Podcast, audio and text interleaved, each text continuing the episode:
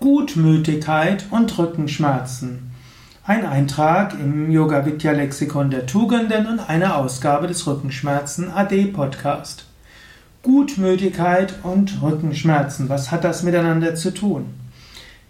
Vielleicht nichts, vielleicht aber auch eine ganze Menge. Es ist jedenfalls wert, darüber nachzudenken. Rückenschmerzen haben eine große psychologische Komponente und man kann man überlegen, welche bei einem selbst zutrifft. Angenommen, du leidest unter Rückenschmerzen, dann kannst du überlegen mit deiner eigenen Gutmütigkeit. Es kann sein, dass du zu gutmütig bist, das heißt zu sehr probierst, anderen zu gefallen. Es kann auch sein, dass du zu wenig gutmütig bist. Beides kann auch zu Rückenschmerzen führen.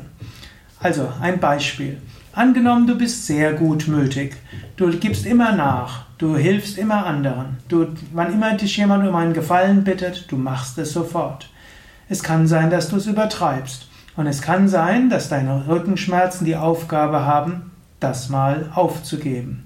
Und dass du vielleicht auch mal lernst, anstatt dass du derjenige bist, der immer anderen hilfst, dass du Hilfe von anderen annimmst.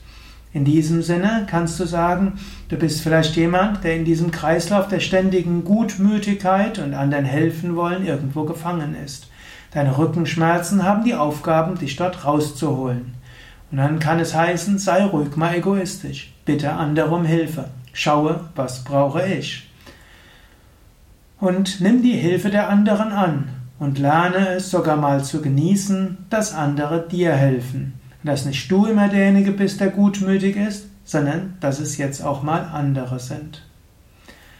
Eine andere Möglichkeit ist natürlich, statt zu überlegen, ja, wie kann ich selbst so gutmütig sein, kannst du auch überlegen, vielleicht bist du auch zu wenig gutmütig. Es kann auch sein, dass du ständig über andere schimpfst, dass du dich immer durchsetzt, dass du immer alles dich machst, dass du deinen Willen durchsetzt dann gilt vielleicht das andere.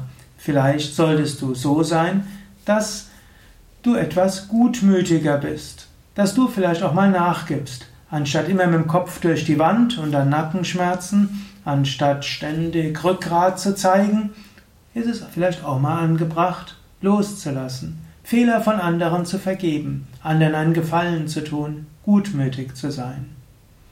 Überlege jetzt selbst, hat der Begriff Gutmütigkeit etwas mit dir zu tun? Hat der Begriff Gutmütigkeit vielleicht etwas mit Rückenschmerzen zu tun? Bist du zu gutmütig und solltest vielleicht mal lernen, ja, auch mal dich durchzusetzen oder die Hilfe anderer anzunehmen?